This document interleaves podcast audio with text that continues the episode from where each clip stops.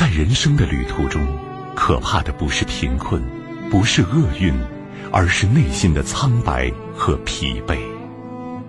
夜深人静的时候，如水的月光流进你的心田，那是纯净清凉的山泉，洗涤着你内心的尘埃。在每个宁静的夜晚，是我们交流的最好时刻。秦岭夜话，让我们一起寻找人生的另一片风景。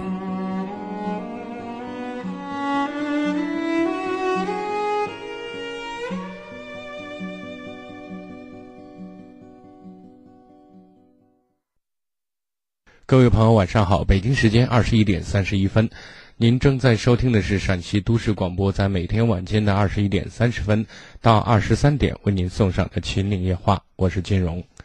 从现在开始，直播间的三部参与热线零二九八五三五六零零零、零二九八五三五六六六六和零二九八五二六八八二二，在二十三点之前为各位朋友全线畅通。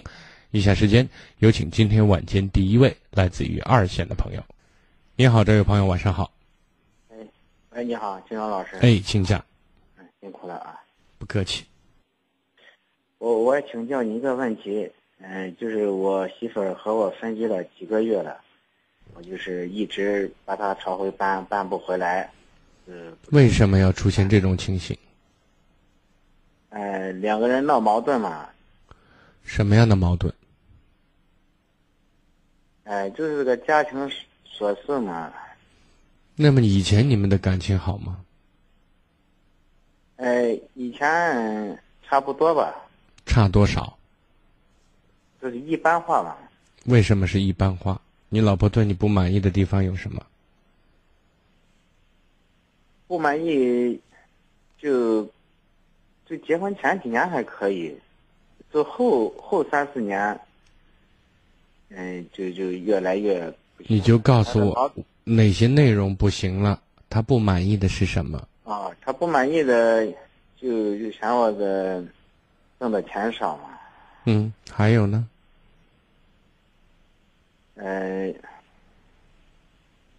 就性格，他他觉得就是我什么事呃事都是没有让他，我也我也。这么认为的，我现在也也就是后悔，有的是也就是没有让他结婚几年，六七年还是七八年？啊，七年了啊。七年是吧？嗯。那他现在的意思是什么？有没有直接跟你表达？他要分开几个月，他意思现在想离婚嘛？离婚，嗯，九月十五号他起诉到法院了。其实想起诉离婚嘛，嗯，我都收到传单了。对，你觉得现在他对你的意见，第一，觉得你在生活当中不宠他，不会爱他；第二呢，挣钱还少，给家里面比较拮据，是吗？对对对，就就重要这两点。那我想问，这两点，你怎么认为啊？你觉得一个女人跟你在一起？你又不爱他，还赚不到钱，你告诉我，他凭什么和你在一起啊？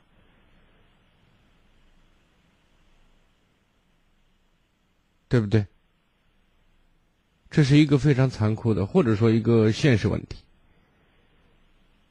你说我现在后悔了，那么七八年时间，因为有太多的经验、太多的事例，让他不相信你，知道吗？对对对。那我现在，我们现在能前几年我们的感情还差不多。前几年大家还有一些新鲜，生活当中可能还会，双方都在努力做一些。但是七年就像与大家经常说七年之痒，左手摸右手的感觉。而且这三四年当中，你说，后几年主要就是这个做生意赔钱了，我们这个矛盾就升级了。是。啊，就是做生意时候是借的钱嘛，借了钱之后又赔了，就还钱的时候还没有钱还，就是这矛盾升级的。我我总结的经验就是，主要还是这个经济导致我们现在这样。嗯，那不管是什么原因，导致到今天这个结果，你能做的事情就是尽力去挽回，就是动之以情，晓之以理，让他感动。你现在能做的就是这些。当然，如果说他铁了心，一门心思就是要我要跟你离，我跟你过没劲，我跟你过没有前途，那最后我们努力完之后，面对什么样的结果，你愿意不愿意，可能都得接受。但至少在第一次起诉离婚的时候，你可以反对离婚，你不同意。如果在这种情形下，你没有重大的过错的话，法院可能一般不会支持他的，对吧？啊，那么在这没有重大过错啊，在这个过程当中，我们加强的鸡毛蒜皮小事鸡毛蒜皮的小事，如果日积月累，会形成很严重的感觉，这是不好的感觉，知道吗？对对对，你说的很对，对。所以我们现在不仅是要说，而且更多的是做到。对对对，就是我跟你穷无所谓。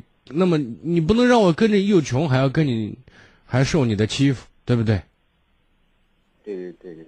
好吧，就是我们把心尽到，把力使到，而且我认为还是有时间争取的。况且我相信你们也有孩子嘛，对吧？啊，一个五岁的孩子。是啊。啊，他给我提出的要求，我都现在都在实现，都在改变。那么用挣钱少，我每天就是。呃，白天上班，晚上加班，干两个工作。那就说现在咱用以前挣的钱，以前挣的钱就多了一倍了。我知道，我说的意思是，咱现在用时间说话，好不好？用时间，用事实说话。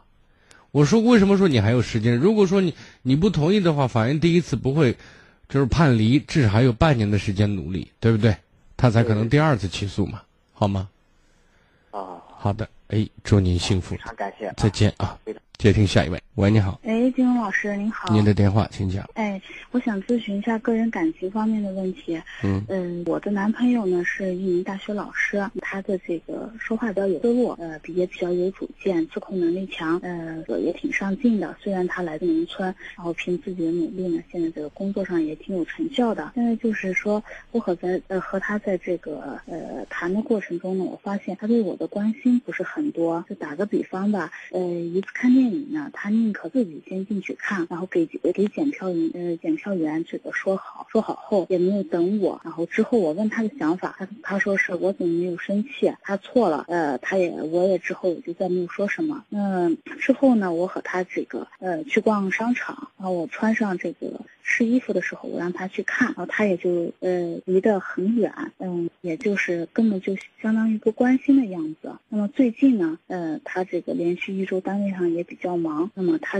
连个电话都没有打，只是发微信告诉我一声他去做什么了，晚上几点回去。嗯，这个我就比较生气。那么我就说你再怎么忙，嗯，也不能就是忽视我的存在。我就是把我的这个想法告诉他了，然后这个他说是。嗯，就是他既然就是在这个单位上要遵循这个圈子的原则，呃，如果说是这个呃意思就说是我不理解的话，他也就没有办法了。嗯，我现在就想，我是否和这人再继续走下去呢？想听听您的意见，还是他是不是就是根本就没有看上我这人，还是我自己太作了？我在想这个问题。我没觉得你作，没有作。嗯，我觉得可能他对你不太上心。他今年多大了？他八呃三十五，你是他第几段恋情？应该是第第三段吧。前两段为什么会失败呢？你知道吗？嗯，他说是，他说是这个女生的这个比较强势，呃，可能各方面经济条件，还有就是人的这个能力要比他强，所以他比较就是没有自信，这是他给我说的。还有还还有一段就是马上面临的就要结婚了。然后他们在装修房子的过程中呢，嗯，女生的要求过多，所以他觉得他们的这个价值观不同，所以就分开了。你今年多大了？嗯，我也三十了。你为什么把自己拖到现在？因为不会谈。不会谈，什么原因不会谈？家里管的比较死，比较老实，和异性交往没有经验。对，是，嗯，还有就是自己能力不足嘛。什么能力？交往的能力。你觉得你会关心人吗？我会。你觉得你女人吗？不会抓住男人那种心，但是人特别的善良，特别老实和本分。嗯啊，就是不会说话，说不到人家的心眼上。嗯，是说话是可以学的，而且以你的智商去学这些雕虫小技是小儿科的事情，知道吗？嗯他不是一个难题。嗯，但是我认为你找这个男人有问题，知道吗？我认为他是一个很自我、很自私的男人，知道吗？嗯尽管他有刚才你说的比较有上进心，各方面能力都还不错，但这些能力和外围关联都不大，知道吗？您说的外围关联我不太懂。就是这是他自身所带来的东西。比如说，他对自我的事情很上心，知道吗？嗯，自己的事情他很刻苦，或者说脑子很好使，是很灵活。嗯，很灵活。那么这些事情，他把更多的重心和重热情放在他自己身上了，懂吗？懂懂了。他没有放在别人身上，就是可以讲的话，他和他三十五岁走到今天，我可以肯定讲，他与人合作的能力一定是不怎么地不怎么地的，知道吗？可是他的交际能力比我要强得多。你是女人，他是男人，你所看到的很多时候可能是假象，泛泛之交不算，知道吗？泛泛之交不算。而且一个男人到三十五岁谈了三段恋情，刚才给你说的理由几乎全是牵强的借口，知道吗？我认为他本身是有硬伤的，硬伤是他不自信，不是生理上的，就是心理上，就是这样。所以我的意见是算了，没有必要再和他谈下去。对你跟他浪费时间。嗯，因为我就是努力的在做出我自己呃应该做的，我也一直在听您的课，所以就该关心的，还有就是呃生活上能够给他提供的，我都愿意去做。只不过我就是不会说话，我就是有时候嗯自己说错了都不知道，就是那一种。所以我其实你的善良，你的不断的进步，就这一点，如果他稍微留意是可以看到，也就是说能够让他觉得哇，这个女孩子真的挺不错的。但是他没有这样做，你知道？首先，通过你刚才举的两个事例，我认为他更多的心里面不会很容易装进装进别人，就是比较自我的一个人。嗯再说你刚才说的，他具备的那些能力，更多的时候他在给自己负责任，他没有给别人负责任，你知道吗？我明白了。嗯那金融老师，我再问一下，人家说是，呃，一个男人如果愿意给这个女人花钱的话，那就说明他比较疼爱这个女孩。嗯，我有一我试了一下他，我就去逛超商场，我并不是想让他买东西、买衣服的，嗯，但是我就想试试他，在我上身穿衣服的时候，他就躲得很远。嗯，嗯我叫了一声，他没有理我，然后这个导购员又喊了喊他，他还是低着头在那看手机。这这时候我就明白我很识趣的，我就呃走开了。然后在第二个这个呃这个卖场进去的时候还是这样的，我就说是不是他太抠了？嗯，所以我说他很自私的一个，这些事情只能不断的强化一个概念，放手，该干嘛干嘛，不用在他身上浪费时间，好吗？好的，嗯谢谢金融老师，好的，我知道了哎。再见啊哎，哎嗯，继续来接听热线。喂，你好，哎，你好，金融老师。嗯，您的电话，啊，你好，我是你的忠实听众，嗯，谢谢我也是，第一次给你打电话，想咨询你点事情。嗯，就是，呃，关于那个我的孩子，我也是离异家庭，嗯我那个孩子是他爸带着呢，然后，嗯，他爸带着呢，就是他奶奶总是在我们中间，就是不让我见孩子。然后孩子现在八岁了，上三年级，学习成绩不太好，然后生活习惯也不太好。我就是想，就是多见见孩子，多带孩子。你多长时间没有见孩子了？嗯，我是按理说是我没有把孩子接到我这里来，就是我快一个多月。然后我每天在学校门口去看他，就是他。你跟他父亲离婚多久了？四年多了。嗯，那就是孩子三四岁的时候你们离婚了。嗯，对，从此以后呢，你跟孩子就是就几乎不太见面，是吗？见面我们是我们约定的就是我们离婚协议上写的就是，呃，半半个月见一次，两个星期见一次。然后，但是他爸你后面加了一条，就是他同意我才能见他。他现在就跟我憋的这个劲就是，呃，他就是故意有时候是刁难我，就是不让我见。为什么他要刁难你？为为什么你就不让我？前婆婆也要刁难你？是孩子的亲妈，为什么她要拒绝？嗯，他其实我们离婚的原因跟他有关系，跟他跟他女儿有关系。我们没有为啥大的事情离婚，就是问鸡毛蒜皮，就因为他，我那个老公呢人也不是太赖，他就是听他妈的，也有点懒。然后我是经常外面做生意比较忙一些，每天就是早出晚归，也就是没洗衣服没做饭。他妈整天就说我不洗衣服不做饭不看孩子，我那个老公就开始跟我吵架，然后就经常为这种琐碎的事情循环式吵架。然后我那个老公就是说，呃，我爸我妈做的错的都是对的，对的还是对的，就是这种，我没有一点点就是对的地方。那你觉得都是我，好？我相信在这个过程当中，他们有错的地方，但是不管什么样的原因，你当母亲的忽略对孩子的监管和对孩子的陪伴，总该不是你的错，你的对吧？嗯，对，是，你不要说什么理由，那嗯人家那以前有一个视频说，那以前前美国总统奥巴马，人家人家当总统的忙不忙？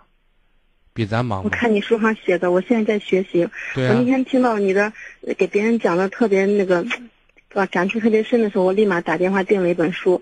我把你刚讲那一段我已经看过了，是啊然后，现在正在一直学习看你的这个书学着呢。嗯，但是现在面临的就现在事情已经发展成这种状况，我心知肚明，他奶奶就是一憋那口气儿呢。所以呢，就是在这个问题上，你首先要缓和的就是你跟你前夫以及跟你前婆婆的关系，知道吗？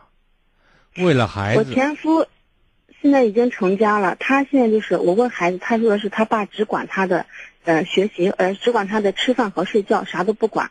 因为我前夫现在刚结婚，可能那你回头要你看，你要回头跟你谁，跟你，因为什么？因为在这个问题上，你婆婆很容易和你达成统一战线，你懂吗？为什么呢？嗯因为你你前夫一结婚，这个后妈一进门，婆婆其实其实会很紧张的，知道吗？她老会嗯害怕自己的孙子受委屈，看着后娘对孩子事儿不好，这个时候她比更渴望你这个亲妈的能出现来弥补这个，或者是在和她站在一条战线上，知道吗？不是不是不是的，我这个婆婆很难搞定。她现在是啥？因为他们结婚，结婚前我要接孩子，他不让我接。他们十二月三号结的婚，我结婚前想接孩子，他不让我接。然后我结婚，他们就上个这个星期，呃，这这周五吧，这个周五我打电话说我接孩子，他说是呃娃呃那啥呃可有点那啥有点呃干干燥有点流鼻血，我说没事，我带孩子去看看。不是，我想知道为什么他要为难你，你能告诉我吗？嗯，他现在的我感觉他现在就是啥，就是不想让我接孩子，想让我孩子跟这个后妈在一块接触一下，然后还在我还存在着一种气，他就认为，嗯、我我把孩他现在反倒咬我一口说，我把孩子撇下，我不负责任的妈，我不管娃了。成这种了，其实我们离婚的原因是因为他在中间整天捣鼓事儿，你知道吧？我们离婚，我我们离婚半年时间，我就是让我们俩冷静一下。我离开家了，但没有离婚，我们俩还经经常联系，就是沟通这个家庭问题的。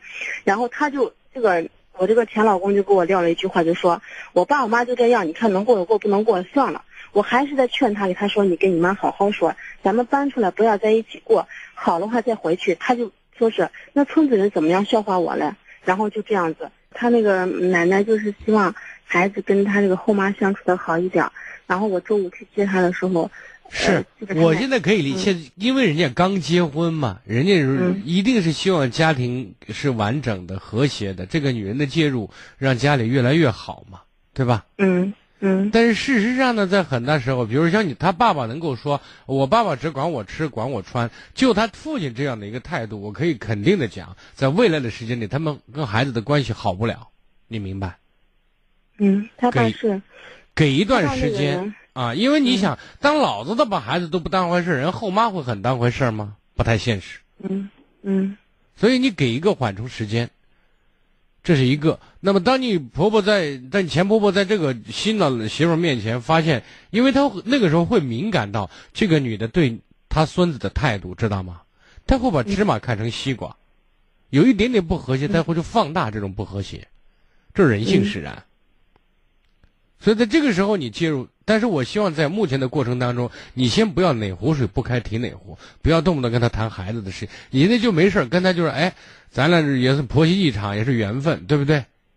虽然现在我跟你儿子不在一起过，但是你毕竟是我孩子的奶奶，嗯，逢年过节啊，呃，我就送点礼物给你啊，把这种关系先搞融洽，知道吗？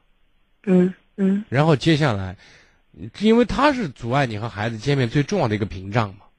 嗯，对，当他内心里面发现哇，孩子孩子还是孩子的亲妈好的时候，他一定在这方面就会给你更多的宽容和机会以及开绿灯，但是你要给时间，好吗？嗯好，记住重点，重点目前不要在他跟前提孩子，知道吗？嗯嗯。我说完了，好吗？呃，等一下，老师，我再问一下啊，我孩子现在也特别害怕他妈，呃，不害怕他奶奶。然后每次我去学校看他的时候，我去托管班看他的时候，他都特别害怕。他奶奶知道我来看他了，他就给托管的老师说一声，说你千万不要跟我奶奶说。你跟孩子说清楚，你说我就告诉给我给托管班的老师说了，他不会告诉奶奶，你不用担心。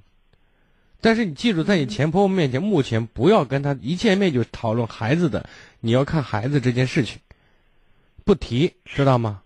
嗯，软性投资不，要看孩子。嗯嗯，对，至少不要给他提看孩子，让他，因为我刚才听过你讲你前夫对孩子这个态度，我就想他的继母对孩子的态度不会好过他好过他爸爸的，知道吗？就这种矛盾嗯一定会再次发生，而这个时候，作为婆婆这个角色，她一定会很放大这个现在的女女人对孩子的态度，尤其是不好的态度，好吗？嗯，还有就是他妈，他他娃要读东西哈，他给就我那老公给娃说现在？先不说你赶紧把书打开，做个样子就行了，发给老师。现在不要说这。些事情了，好不好？嗯嗯你把这个关把这个矛盾这个坎儿过了，咱有时间也有机会去带，还有教育孩子，不然嗯你说这些都没有意义。你现在又不能去，对不对？嗯。你把那些问问题暴露出来，除了让你心里更堵以外，更担心以外，有什么好处？没有。我我现在每天就是去学校门口看一下娃，看一下娃状态，因为他爸刚结婚，我怕对娃的心理上也造成一种伤害。是是可以我就跟他聊聊，我问问他，看他这个后妈来了以后他啥心情。他后妈给他红包了，他改口了。我说啊，我说你跟他好好相处。我说你们俩呃有啥问题你不开心给妈妈讲。我说你尽量让后妈呃高兴，不要惹她生气，她会对你更好。然后娃还反正八岁吧，可能脑子也简单，就说的特那啥，说感情这东西。我刚才说了，这这东西是一点一滴积累的，不是说怎么样就能怎么样。偶尔伪装是可以的，长时间坚持，对每个人来讲都是有难度的，好吗？嗯。还有老师，我想问一下，我要不要把我的孩子，就说是带到你那儿去，让他让你去看看看他心里有啥问题没，或不需要，孩子太小，没有意义，好吧？我都定了，我定这一周六，嗯，跟你那啥，那那你要来的话，那那可以可以，我跟你至少跟你多聊一聊，我也顺势的看一下孩子情况，倒没没有什么坏处，好吗？啊，行，那好的，哎，好，啊，谢谢啊，嗯嗯，好，再见。好，一小段广告之后马上回来。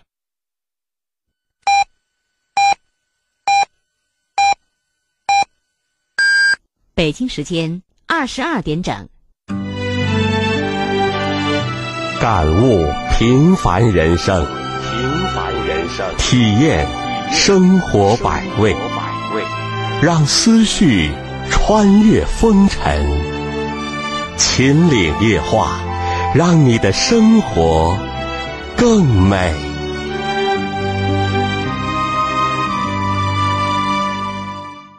北京时间二十二点，各位朋友，您正在收听的是陕西都市广播，在每天晚间的二十一点三十分到二十三点为您送上的《秦岭夜话》节目进行当中，如果打电话不方便，有意见和建议，您可以关注一零一八陕广新闻的微信公众平台。如果有家庭问题、子女教育问题、感情问题需要给我留言或者收听节目回放，您都可以搜索微信公众号“汉字金融之声”加关注就可以了。继续来接听热线，喂，你好，久等。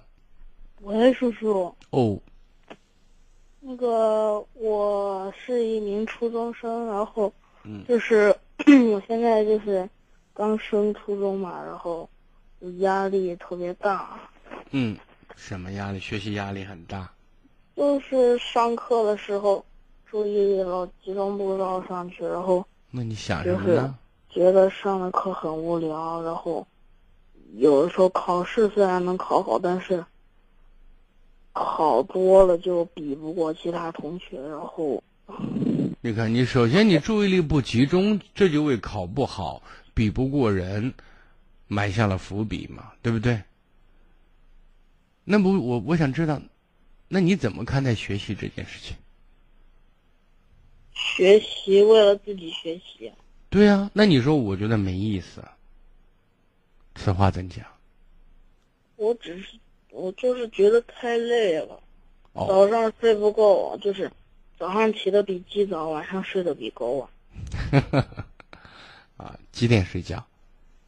十二点多。那是有点晚。几点起？六点起床。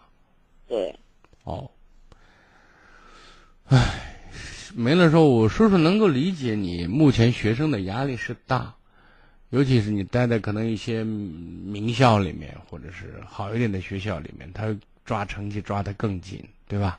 作业又打得离谱，但是咱现在有些东西说胳膊扭不过大腿啊，对吧？对，我们必须学会忍耐，对自己也是一种锻炼，这是其一。其二呢，也是为自己增加竞争力在打基础。还有另外一点，我说我从来没有认为学习是一件很快乐的事情，它是个苦差事。但是这个受苦是有原因的，就我们说先苦后甜嘛，对吧？对，咱现在苦了，以后就省很多事儿，减少很多麻烦。再加上咱年轻啊，咱恢复的快啊，对吧？有时候呢，嗯，把自己的生活忙里偷闲安排一点休息时间，比如说学上一个小时，嗯，那转悠上三五分钟、十分钟，对不对？让自己缓缓。然后呢，像长假、十一长假呀，或者说过年过节呀，让自己可以放松上一两天。最终你要给给自己一个说法，就是我是有盼头的。那么初中、高中念完，我上了大学，可能稍微就轻松了。但是不是很多人就是上了大学，觉得哦，我终于考上大学，然后什么彻底放松了？那不是这样的。上了大学以后呢，其实才真正意义上为自己未来做事发展在打基础，知道吗？只是说可能更专业一些，生活呢。更集中性，集中性更多一些，而不是你看现在什么都要学，对不对？对。啊，我能理解，但是你要告诉自己，这个苦是值得吃的。你不现在不吃苦，以后怎么？以后更麻烦。我经常跟很像你这么大的孩子一起在讨论，我就说，这个时候你们要做的事情，努力的目的是把自己送到更高的一个生活平台上，对不对？嗯，那你想想，你你没有上大学或者没有很好的学历，第一找工作很难，第二你认识的人，总体上讲综合素质可能就有时候会偏低一些，对不对？嗯，这是一个现实问题。所以呢，我们记住那句话：吃得苦中苦，方为人上人。对，这个不是说说而已，这是真的。同样一件事情，有些人办起来就很容易，有些人办起来就很难。同样都是人，有些人买东西呢，他就说我需要我就买了；有些人买东西的时候说，哇，我这一买，我下个月生活费在哪儿呢？其实这背后反映的是什么？你的社会价值，知道吗？嗯。而你现在就是让自己长本事，让自己更有能力，因为更有能力的时候，回报才会大。舍得，明白吗？先舍才会得到。但是我就是就是有的时候上课，不是有月有周考嘛，然后每次周考虽然成绩都很挺理想的，但是就是他们都说我作弊，我没有啊。所以呢，这个不是要是给谁证明看的，知道吗？嗯。你说我作弊，你觉得那是你的事情，我自己问心无愧啊。对不对？嗯。而且呢，如果大家说你作弊，那盯你的人不是一个两个，那咱君子坦荡荡。就是就是我同桌和我前桌。啊，那他们是羡慕嫉妒恨吗？我经常问人：你喜欢被人羡慕，还是喜欢被人可怜呢？嗯。嗯，羡慕。对呀，他嫉妒你，那是因为你好；他要是同情你、可怜你，那是弱。嗯。再说，咱为自己学，你爱说什么是你的事情，我又管不了你的嘴，但是我一定能管得住我在做什么，对吧？嗯。为自己活好，好好活，负责的、负责任的，好好做自己该做的事情。好。苦日子会熬出头的，知道吗？嗯嗯嗯。嗯，加油，好吧。好好，谢谢再见。谢谢叔。嗯，好，继续来接听热线。喂，你好。啊，金老师你好。不客气。呃，是我就是我现在想咨询一些事情，我现在就是很苦恼。嗯嗯，我我把我的情况大概介绍一下。我今年就是二十八岁了，然后先天就是背有点驼，然后现在可能因为这个就是年龄的原因，他现在就是越来越严重了。然后就是以前还工作，但是现在因为这个原因就是也没办法上班了，因为坐时间太久了，背会很痛。然后现在就是我去西安的医院都不看了，然后但是说需要做一个很大的一个手术，可能大概需要将近二十万。就是我们家现在就是很穷，可能根本也负担不起。然后就是现在他们的意思是说不想让我治这个病，然后让我就是因为年龄也大了，然后就希望赶紧嫁人。所以我现在就是很痛苦，因为每天就是背部很痛，但是我就不想愿意那样。但是因为家里现在是，就是很穷吧，也我想也不想拖累家里，我就觉得很进退两难的感觉。你觉得，当家里的现实状态不能负担你的看病，外界在哪种情形下会给你伸出援手呢？这个我之前也在网上查过，然后本来本来想说，就在网。上可以就是筹款嘛，但是我查了一下，但是就是网上他们那筹款金额都是可能两三万，我估计。嗯。你这种筹款其实说的通俗一点，是别人没有打算要，知道吗？是一种慈善性的募捐。嗯。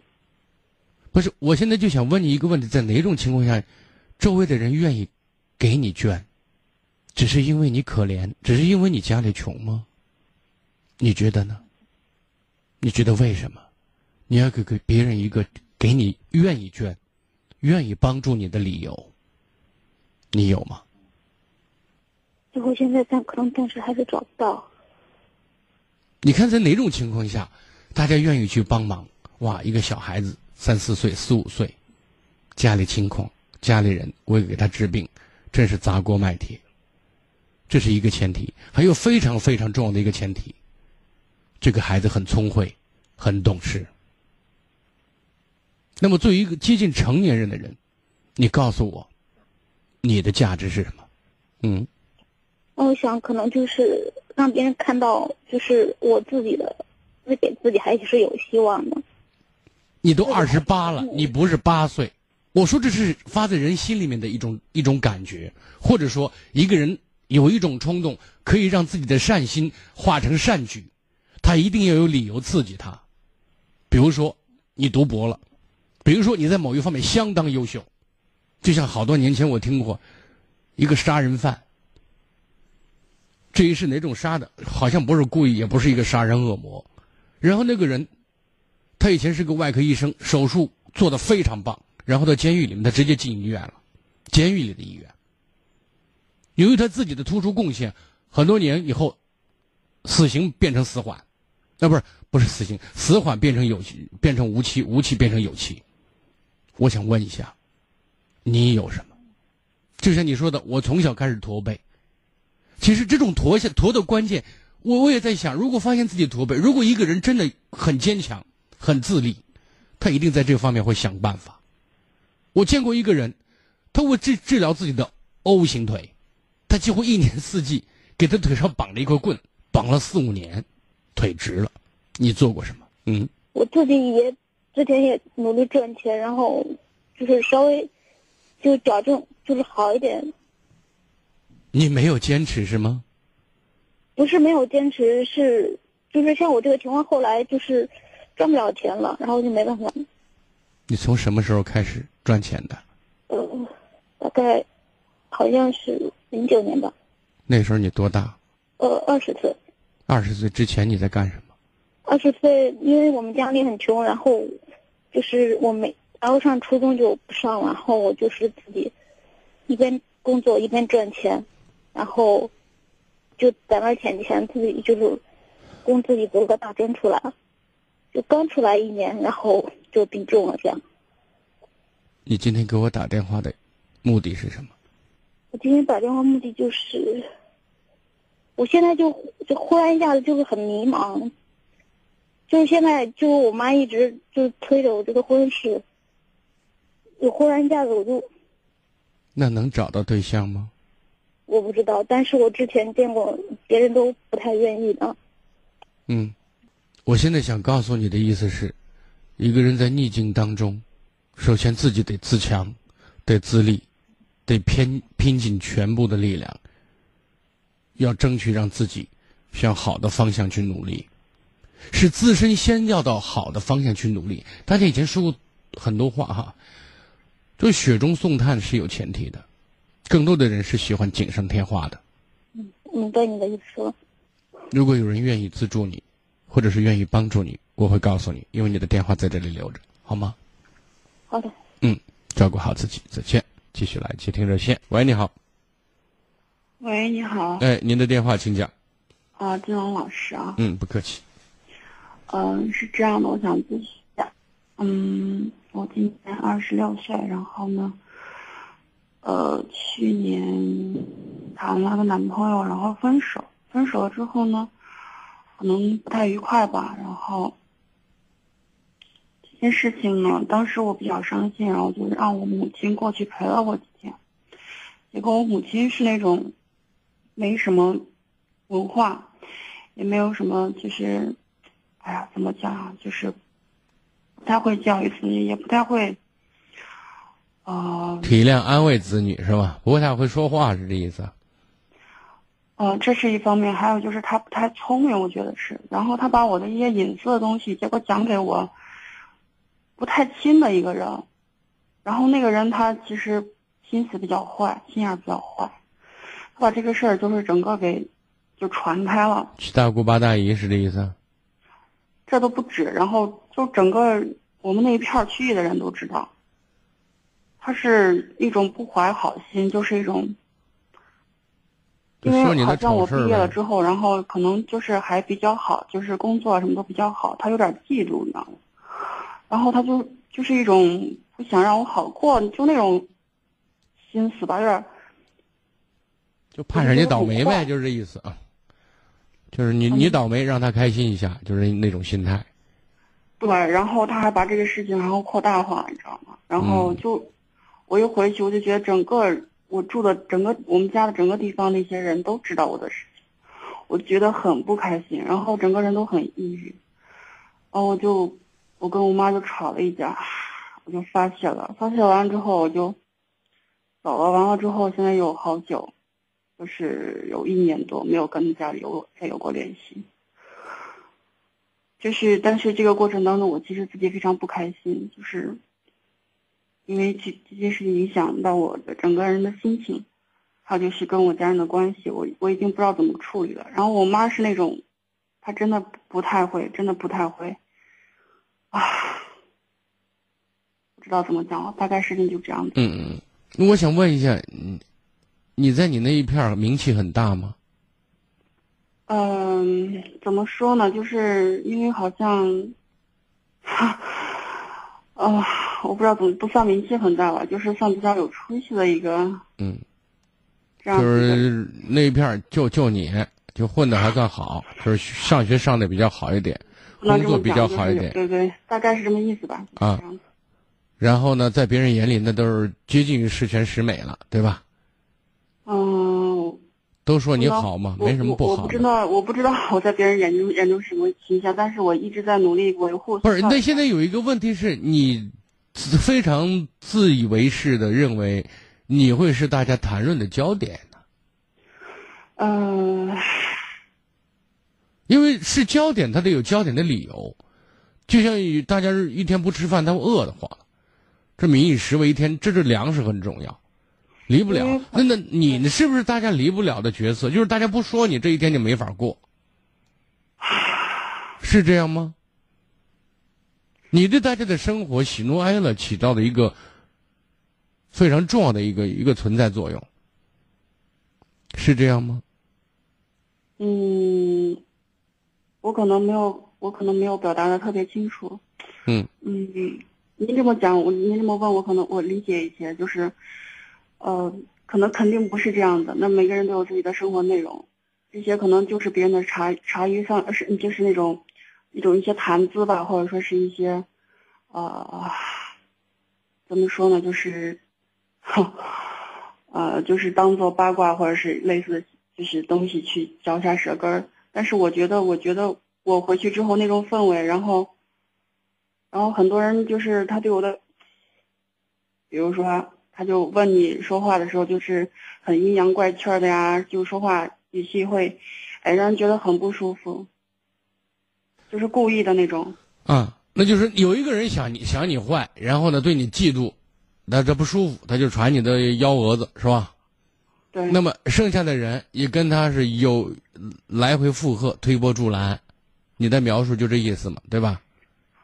嗯。那那那那那，您告诉我，你觉得你为人处事难道有没有问题吗？嗯，也许有一点点吧。有一点点。如果说你村里你认识十个人。那八个人都说你跟那人一起一唱一和的，你认为这是一点问题吗？如果只有两个人一唱一和的，又值得你如此放心不下，如此之失衡吗？你告诉我，到底是八个人跟他一一唱一和呢，还是两个人？大部分人处于一种就是看热闹的状态。对你，我我我现在你打电话，我也不知道你是谁，你知道我，我不知道你，我其实有就想知道。你做了什么见不得人的事儿了？也没有，就是那那你谈恋爱肯定是，嗯。你谈恋爱最最充其量你跟别人同居了吗？你还是生孩子了是吧？没有没有没有没有。那对呀。这种事情让我觉得就是，那我这是我的隐私呀，就。那是你的隐私。那说实在话，现在这些男女青年在一起。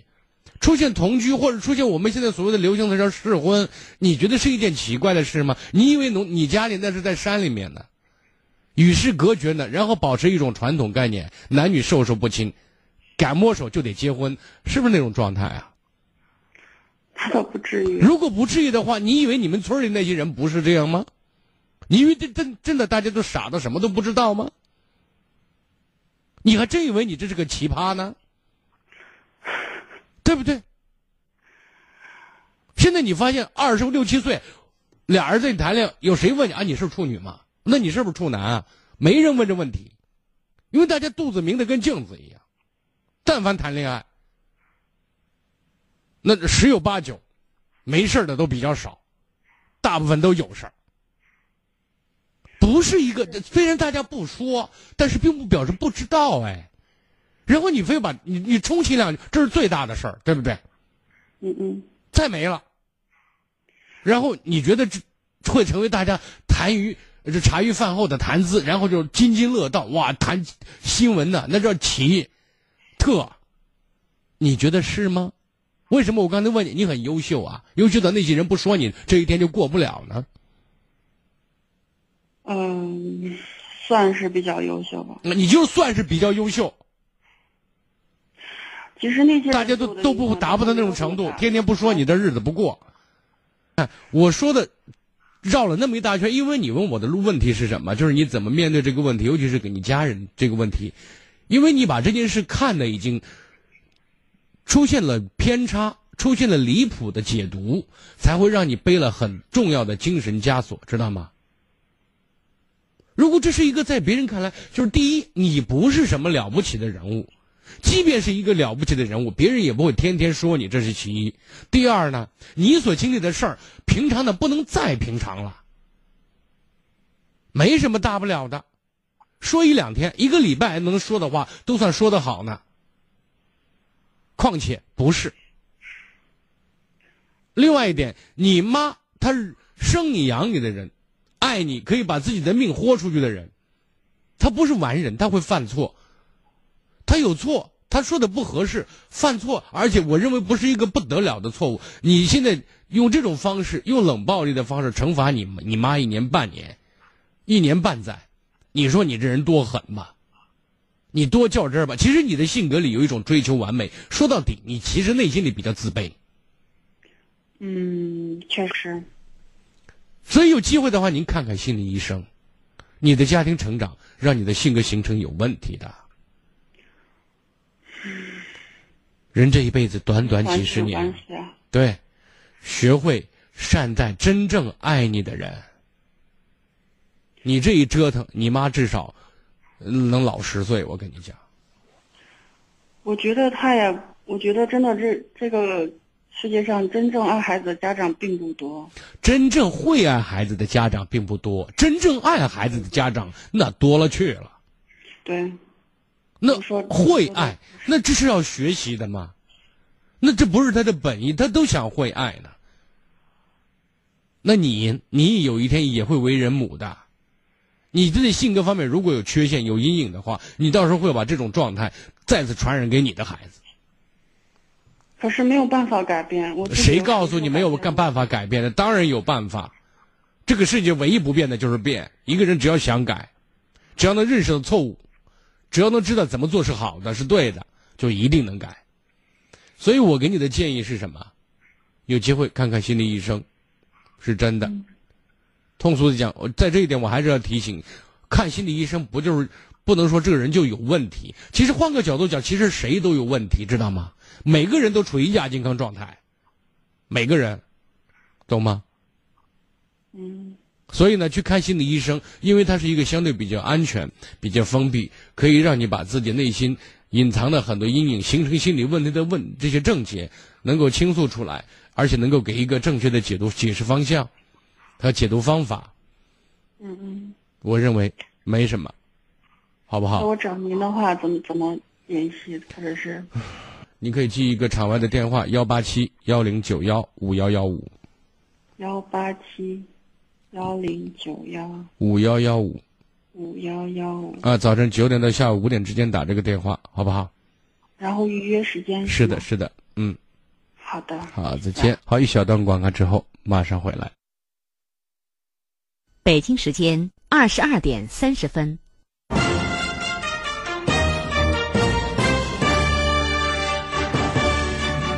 陕西广播电视台都市广播。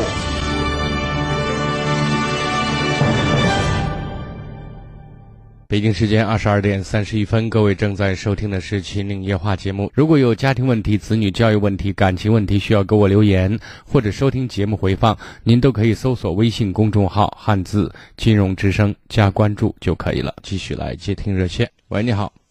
喂，你好，是我吗？哎，您的电话。哎，你好，老师，你好。嗯，我有件有件事，就是想听一下您的建议。您说。嗯。嗯，我首先说一下我身体状况哈，嗯，然后嗯，就说是，嗯，希望您也能谅解一下啊，嗯，我就是有过病史，你知道不？嗯，然后就是有是一个轻微的一点点，有点精神残疾的一个患者，呃，然后就是不是我在三年前生了个孩子嘛，生了孩子我不是和我老公离异了，离异了，然后就是孩子一直跟着他生活，呃，然后现在我恢复的很好，你知道。呃，然后人家大夫也说我能能够带孩子，你知道不？然后他家人就是孩子，他家人说孩子身体不好，呃，开始我是不是给孩子打生活费着呢嘛？打生活费，然后他家就以孩子抽搐为由不让我见，你知道不？说你孩子见我就抽搐，最后我说是，我说是你不让我见孩子，嗯嗯，那我就要考虑一下生活费的问题。然后我说你，他说孩子打针着呢，我说你给给我说那。医院地址在哪？让我去了解一下孩子这个身体状况哈，到底是啥原因引起来的？呃，他说是可能是因为我身体原因造成的，嗯，然后嗯，我我就说是，嗯，他就虽然又说孩子病情加重了，然后说是又说是见我造成的，嗯，他说孩子打针了，然后我就说是，嗯，我我说那你不行把孩子给我送过来，他又以我家这个环境不行，你知道不？我现在不是又找了一个吗？嗯，找了一个，然后他在西非上班，我不是在呃区上上班的嘛，然后我们俩也很和睦，然后家庭也不太争吵。他今天就是孩子身体不舒服，他打孩子了。他妈跟我说他他爸打孩子了，你知道不？然后我就说是，嗯，我也我也就是咨询相关律师，嗯，就是说是他能把孩子要过来不？嗯，因为我觉得孩子身体不好，他这个节骨眼上打孩子是不对的，你知道不？事实上呢，他是不是打孩子，或者孩子身体是不是很糟糕？我认为这都是有待于去了解。更多的时候是他们不去、不愿意让你见的理由和借口。对他们不老拿这个说事儿。是，我说那你把这个情况给我说清楚。咱我不想跟你说，我都不让你见，我跟你说什么清楚啊？对不对？你应该知道这种现象背后是他们真正的用意是拒绝你跟孩子相认。哦，嗯，你说我平白，我不说平白无故，我就作为一个母亲来说，我觉得我对孩子有这个责任和义务哈。你是有责任，你是有义务，但是有一个非常重要的前提，就是你有能力尽责和尽义务，知道吗？对对。那么现在就是当初你们选择离婚，你告诉说你有轻度的精神方面的残残疾。哦，对。我想知道是什么。因为我那时候，呃，有点强迫症，你知道不？呃，然后。强迫行为是什么？嗯，就是，反正就那时候就是出现了精神方面的问题。我想知道是什么表现。嗯，情绪很暴躁，嗯，然后就是，嗯，加上就是有时候会有一点就说是，嗯，就觉得好像外边人好像就是，嗯，会了解我的心理那种感觉，你知道不？然后就是我就去就诊了，你知道不？就直接到医院去就诊了，医生说是。嗯，只是有点轻微的，然后就是强迫思维是吗？哦哦哦。嗯，然后觉得别人要害你。嗯，那时候还那种意识还不是很强烈。那就是老就是觉得老没有安全感，是这意思？哦，没有安全感。然后就是生完孩子之后，就是饭量不行，你知道不？呃，医生呃，而且老呕吐呢。医生说我可能有点抑郁，你知道不？嗯嗯，然后。吃了几个月药，抑郁好了，你知道不？不是，我现在想说的意思是，你看，呃，我觉得你的承压力应该不是太好，明白我的意思？嗯嗯，我还想说一下我家的事儿哈，我这个承压力好不好，我不能说，但是我家确实遇事遇的挺多的，嗯，因为我妹哈身体也不好，紧接着我妈得了宫颈癌，然后我爸得了偏瘫，脑溢血偏瘫，你知道不？嗯，然后就是事儿也聚到一块儿了。去年我爸不在了，你知道不？嗯。去年我爸不在了，然后现在就是我妈和我妹在家呢。我现在就和我这个老公在一块生活，还有一个孩子，你知道不？你们婚后生的？不是，是他的孩子。哦。呃，十三岁了，孩子也挺懂事儿的。呃，然后我和老公关系也挺好的。我老公也是介意，说是，嗯，如果实在不行，他们家就是。我现在给你的建议是：第一，我希望你侧面认真了解一下。你孩子在他爸爸那个家里面，目前生活状态如何？如果生活状态还算平稳，还算正常，我不建议你去介入。嗯嗯。因为一旦深度介入，就会无形当中增加你跟这边的相处难度。再加上咱遇事儿又多，说实话，本身都挺不顺的，咱现在经不起折腾。一个女人不能一辈子没事老离婚吧，对吧？哦，对对。因为当矛盾不断出现的时候，你应付不来的时候，那结果就是你不想要的。那么，如果你心里不平衡、不舒服，觉得内疚和自责，我的意见是，你还可以继续每个月跟孩子打生活费，给自己一个交代。因为我们最终的目的是希望孩子好。如果孩子好着呢，我们就不要不衡量自己的能力。而一味的任性的介入到这种状态，表面上你有爱孩子，你有给孩子母亲爱母爱的责任，孩子也有权利得到母爱，但是在特殊情况下，咱得从实际情况出发，而不是一味的讲为教条的去讲道理。对我就是担哦，你刚说的第一点很重要，就是了解一下孩子他现在状况，然后再了解一下孩子他身体的状况，是吧？啊，如果他本身好着呢，我觉得保持距离就行了。你刚开始会难受，不会不舒服，我理解，因为那毕竟是自己怀胎十月生的嘛。但是我们想说，我们说爱孩子，就要站在孩子的角度上想问题，怎么做更有利于他的成长？因为你毕竟已经结婚，有了自己的家庭。你没有太多能力，不断的应付外面来自外面和内面内部的矛盾，懂我的意思？哦，对对，这个生活在一块儿，肯定矛盾就会出来。我说完了。嗯。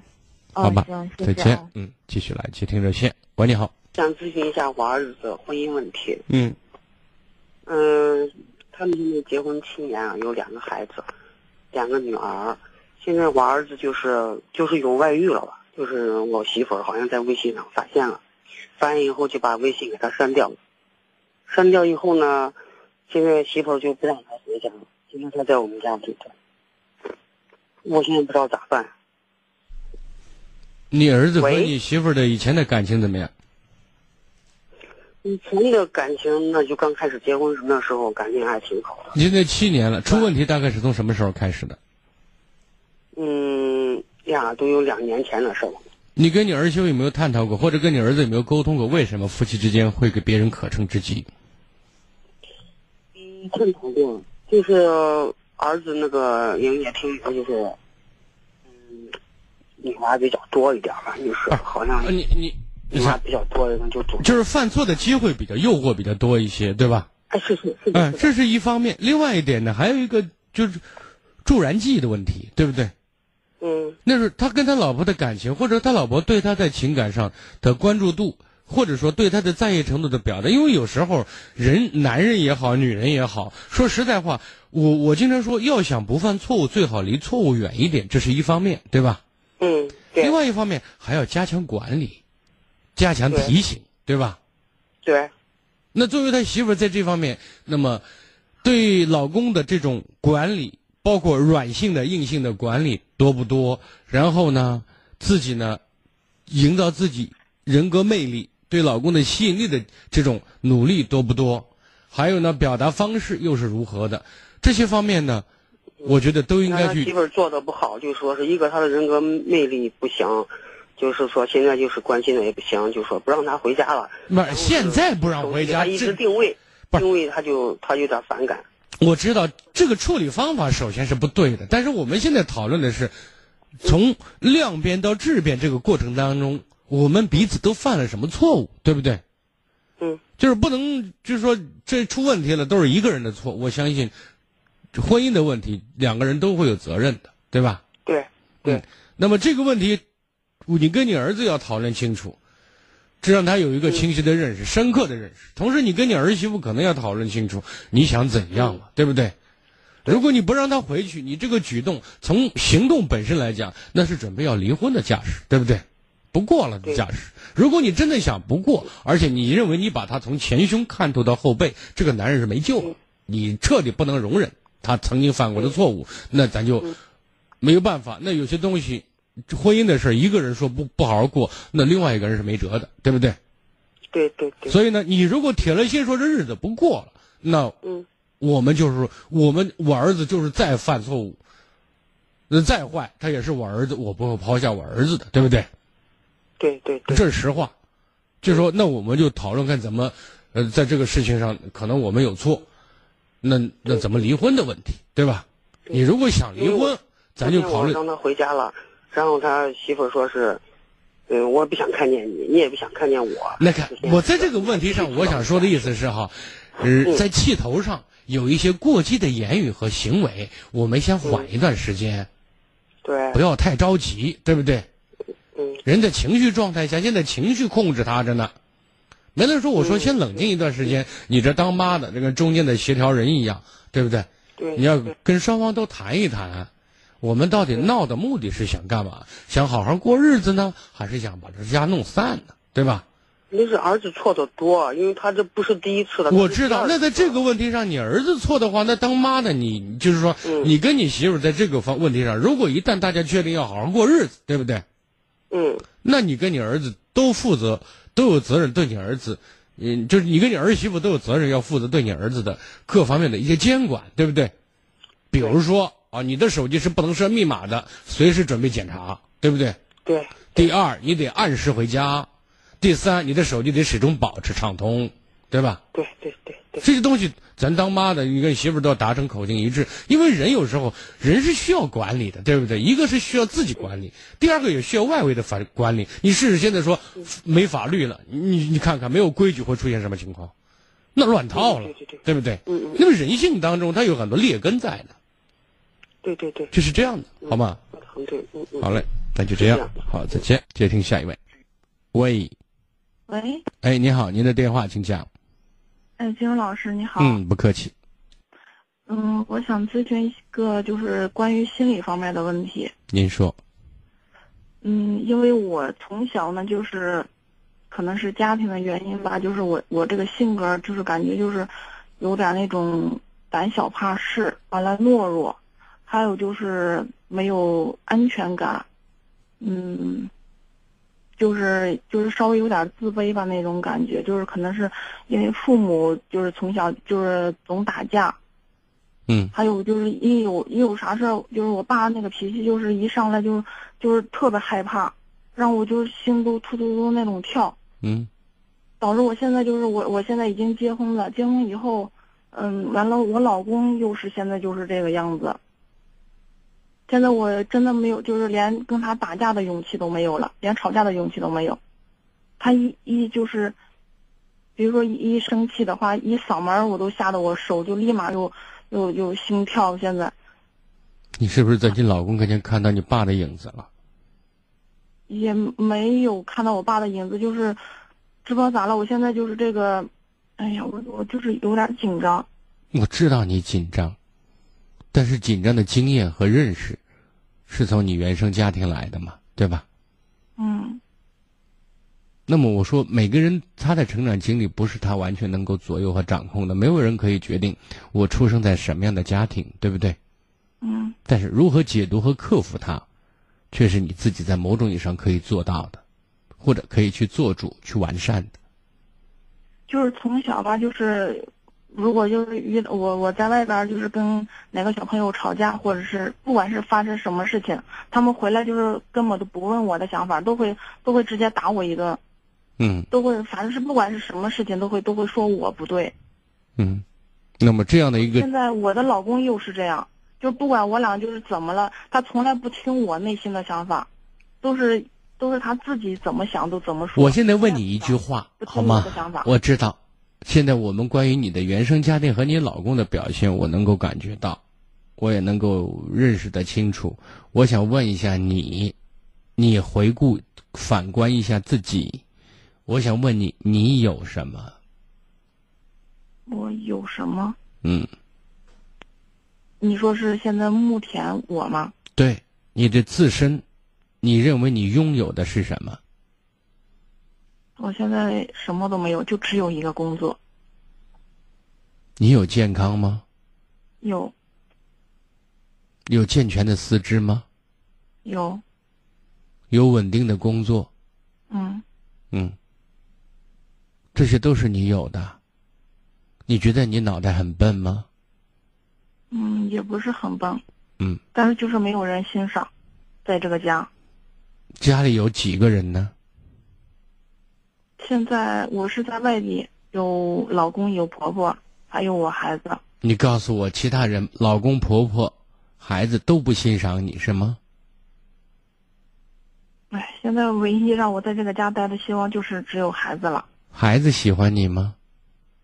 孩子，孩子还小，还不是孩子几岁？三岁。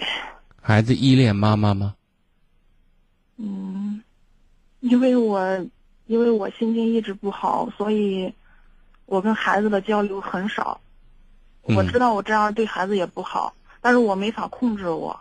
嗯，你看，我想问你这么，你拥有什么？就是一个拥有越多的人，内心越强大，知道吗？嗯因为他有资本呢，说的简单一点，他有资格啊，他有底气啊，有实力啊，对不对？嗯嗯我就希望你不断的让自己富有，让自己内心里富有和强大，知道吗？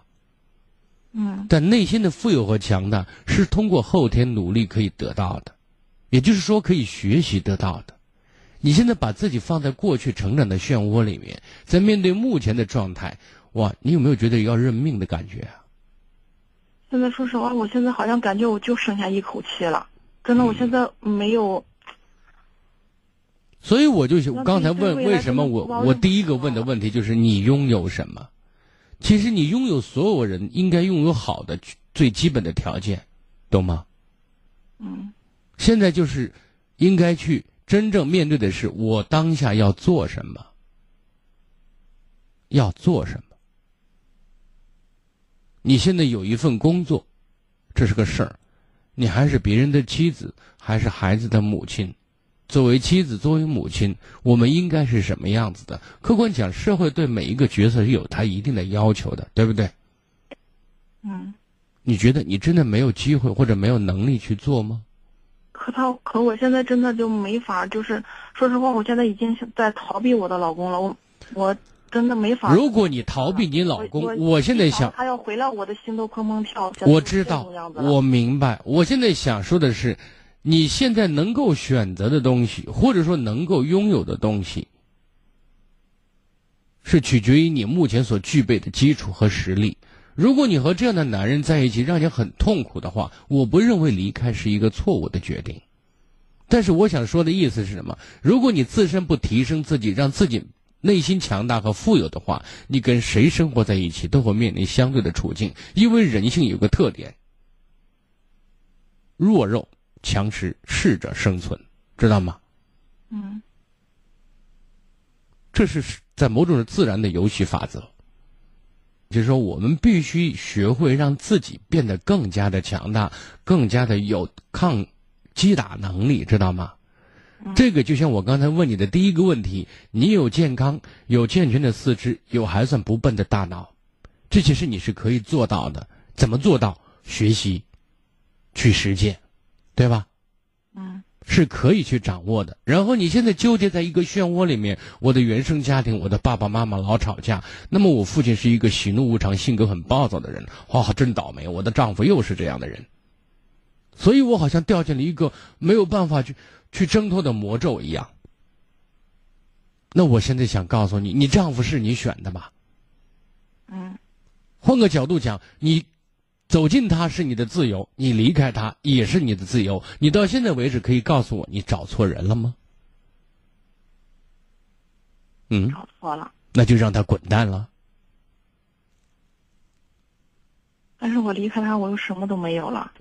你有你自己，你有稳定的工作，你有自己非常健康的身体，你又不断完善自己的计划，而且你可以重新拥有自己想要的某种意义上的未来。